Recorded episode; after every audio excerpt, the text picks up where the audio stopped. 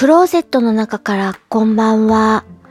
今日は2018年12月20日木曜日、時刻は21時20分を過ぎました。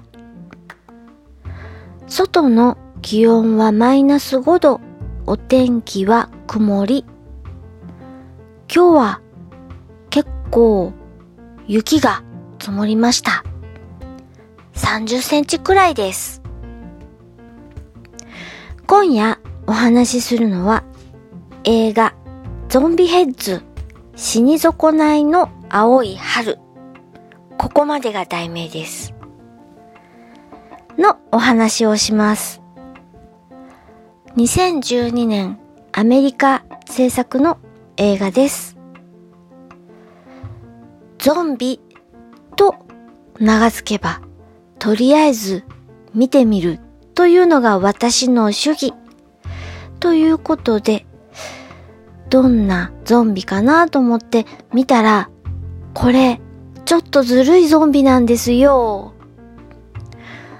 ゾンビなんだけど、普通に喋れるし、お話もできて考えることもできるし、我慢すれば人間を食べたりもしなくても済むんです。だから、半分ゾンビ。そんな男の人が主人公で、お友達がいます。同じ半分ゾンビお友達。その人と、あとは、これは言っちゃなんですが、うーん、ペット的な感じで、チーズくんという名前のゾンビ。三人が旅行をする話です。旅行というか旅に出るお話なんです。主人公、マイクくんが好きな女の子に告白をするために旅をします。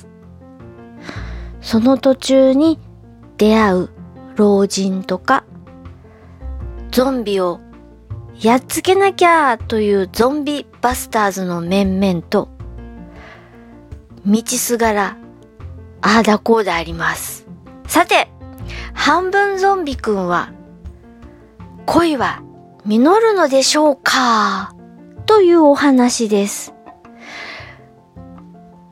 なんか、銃で撃たれても死なないし、ちょっとずるいんですよ。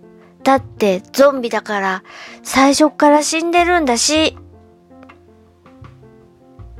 変わったゾンビ映画を見ちゃったなぁと思いました。これはゾンビ×ラブコメ？みたいな感じの作品です。お暇があったら見てみてください。聞いていただきありがとうございます。北海道夕張からお話はゆいまるでした。おやすみなさい。